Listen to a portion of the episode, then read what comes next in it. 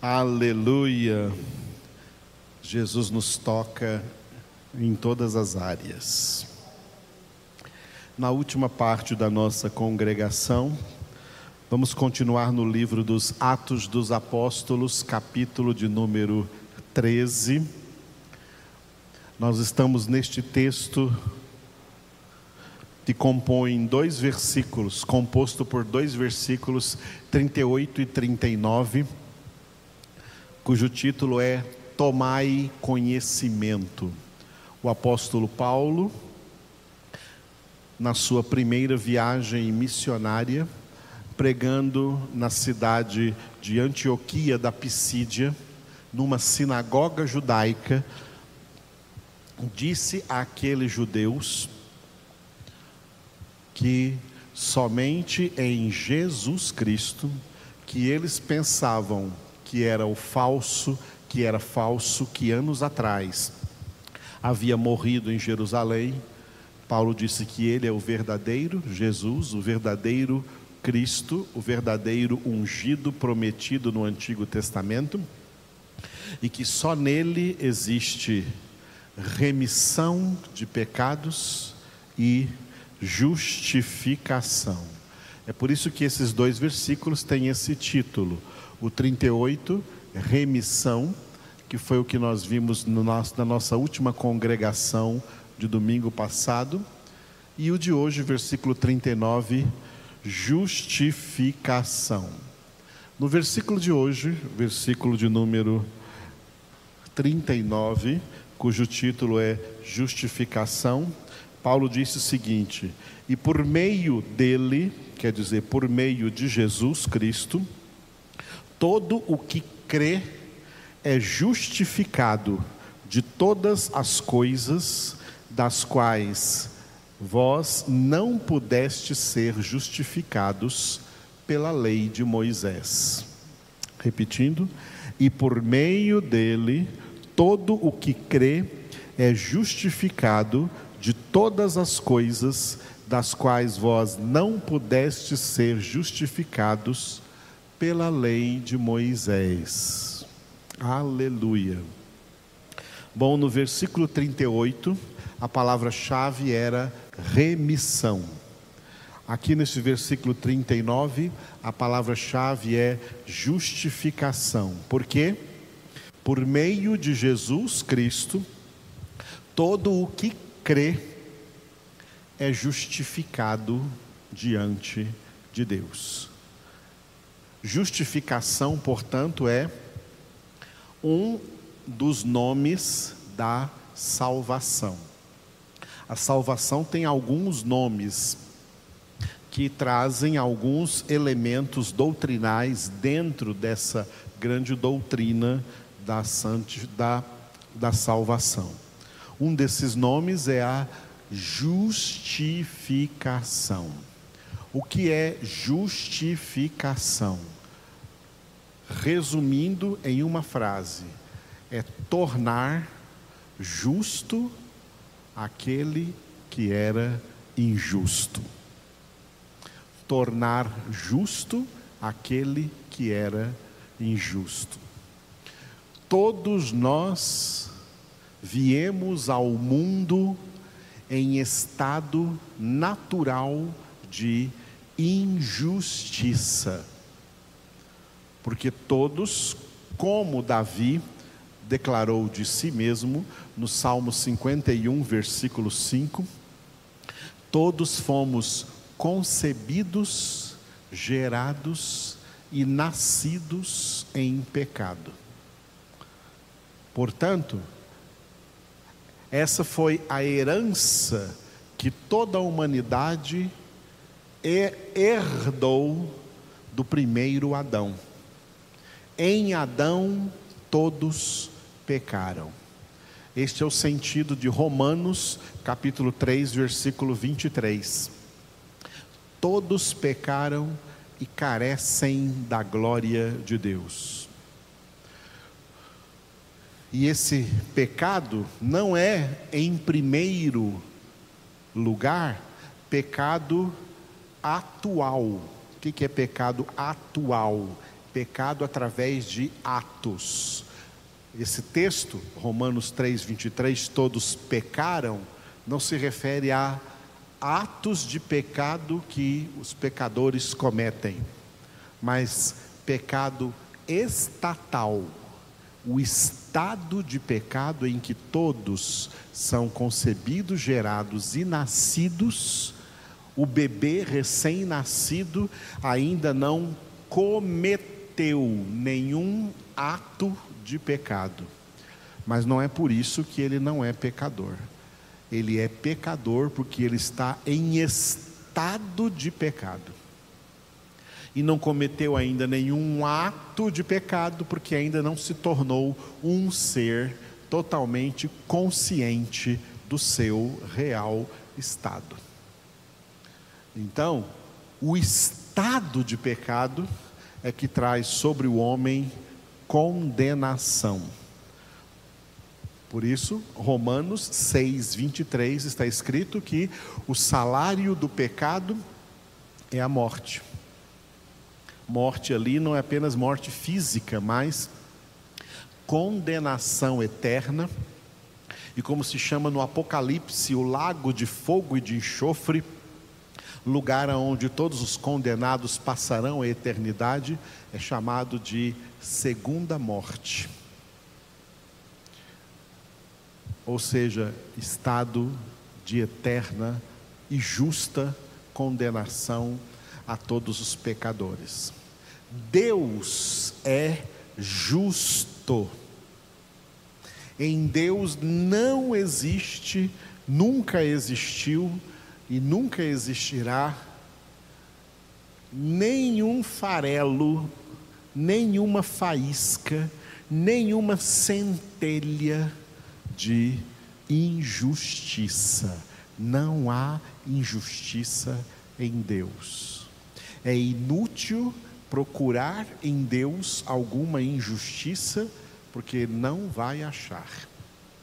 Nem na sua essência, como um ser, como o ser divino, e nem nas suas palavras, em tudo quanto ele fala. Portanto, na, na Sagrada Escritura não há injustiça, e em nenhuma das suas ações, em nenhuma ação de Deus existe injustiça.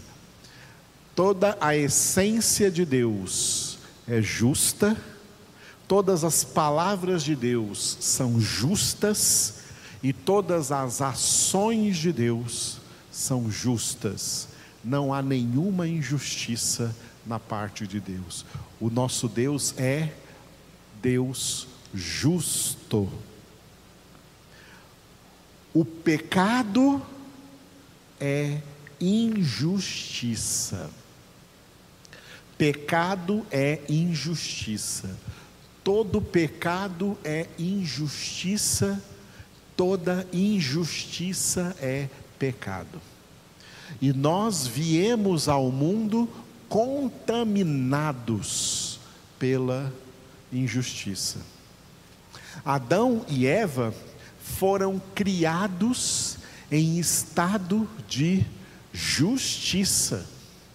Foram os únicos seres humanos que experimentaram o que é ser um ser humano justo. Adão foi um homem justo em toda a sua essência. Eva foi uma mulher justa em toda a sua essência, até o dia em que pecaram. Depois que pecaram, eles contaminaram na origem toda a humanidade que, desde a concepção, já são concebidos injustos. Nós não temos experiência do que é ser completamente justos. Só teremos experiência do que é ser completamente justos na glorificação quando tiver encerrada a obra da nossa santificação. Portanto, o único homem agora justo, o único homem justo que existe é Jesus. Jesus feito homem, que foi concebido por obra do Espírito Santo, portanto, gerado e nascido sem pecado, e enquanto homem na terra viveu cerca de 33 anos e meio, sem cometer nenhum pecado, nenhuma mentira sequer saiu da sua boca, e na sua justiça, morreu na cruz em nosso lugar, foi ressuscitado está assentado à destra do Pai. Ele é o justo, Jesus é o justo. E por ser justo, tornou-se também instrumento do Pai para a nossa justificação. Como acontece a nossa justificação? Romanos capítulo 5, versículo 1, Paulo escreveu assim: Justificados, pois, mediante a fé, temos paz com Deus por meio de nosso Senhor Jesus Cristo. Justificados, pois, mediante a fé, temos paz com Deus por meio de nosso Senhor Jesus Cristo. Como acontece a nossa justificação? A obra da salvação, ela tem vários elementos que a definem. Dois desses elementos são dois elementos na prática. O primeiro deles é o que nós chamamos de redenção ou redenção judicial. Ou seja, vamos chamar de dois aspectos: o aspecto judicial da salvação. Qual é o aspecto judicial da salvação? É o seguinte: nós, como pecadores natos, tendo vindo ao mundo em estado de pecado, nós viemos ao mundo também já destinados a uma justa e eterna condenação. Então, judicialmente, comparecendo diante de um tribunal, do tribunal de Deus, nós no banco dos réus e Deus no banco do juiz, e Deus não precisa de testemunha, porque Ele mesmo é a testemunha, e Deus não precisa de um júri, porque Ele mesmo é o júri. Com toda justiça, Deus nos destinaria à eterna condenação, porque é isso que todos nós merecemos, todos os seres humanos merecem a condenação judicial. O que acontece na obra da salvação?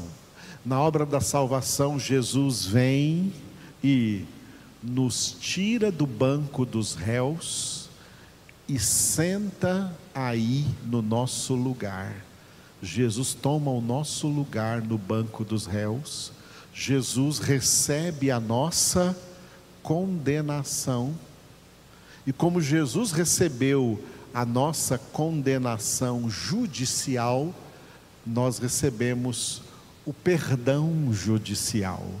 Recebemos a salvação porque nossos pecados foram castigados em Jesus. Ele se tornou réu em nosso lugar. Isso é a o aspecto judicial da salvação. Jesus pagou o preço que nós não poderíamos pagar. E por não poder pagar, a nossa condenação era certa. Jesus pagou em nosso lugar. Esse é o aspecto judicial. E diante do aspecto judicial, Agora tem o outro aspecto, que é o aspecto moral da salvação. Dois aspectos, hein, que nós estamos aprendendo hoje.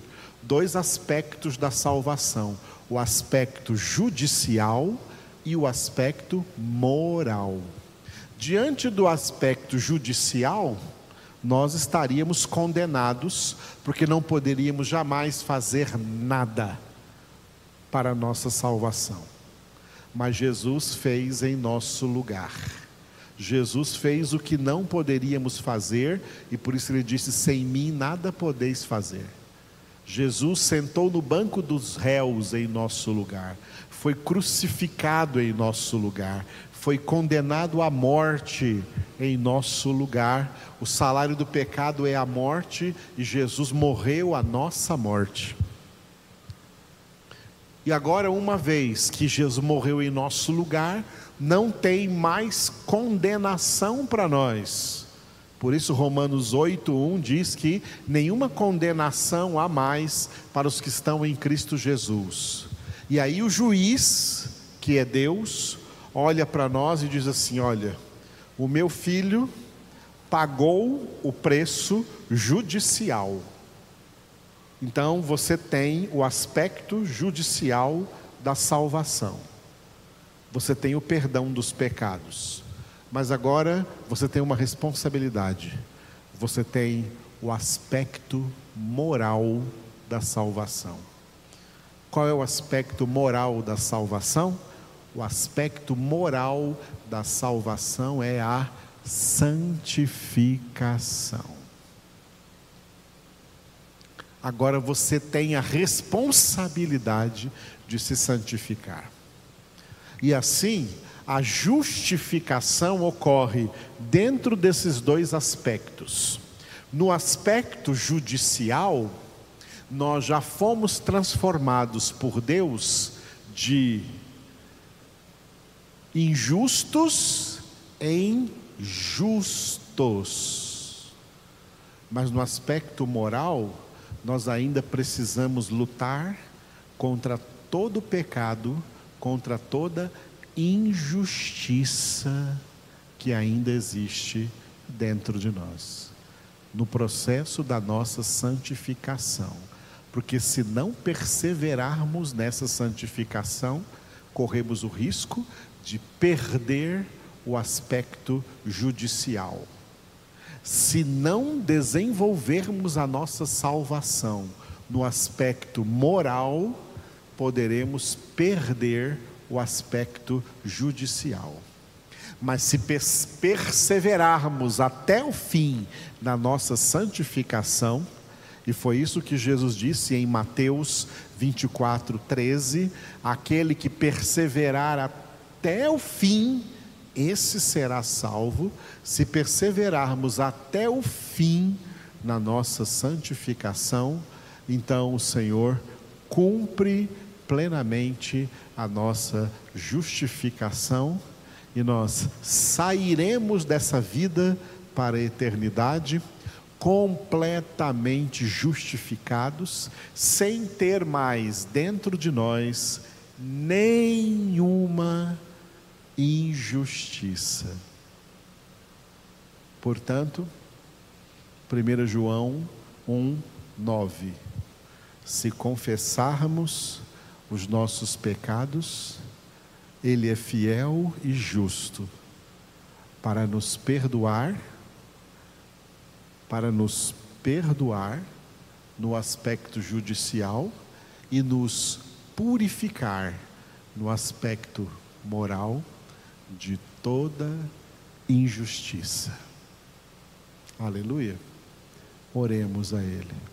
Obrigado, Senhor, por tudo quanto falaste conosco nessa congregação de sábado, ensinando, Senhor, ensinando-nos a viver como justificados diante do Senhor, a viver a nossa justificação. Obrigado, Jesus, por tomar o banco dos réus no nosso lugar, ser condenado em nosso lugar. para que agora nós nos preocupemos com a nossa santificação, para que nós busquemos de verdade a nossa santificação na tua presença. Te adoramos, Senhor. Colocamos a nossa vida na tua presença.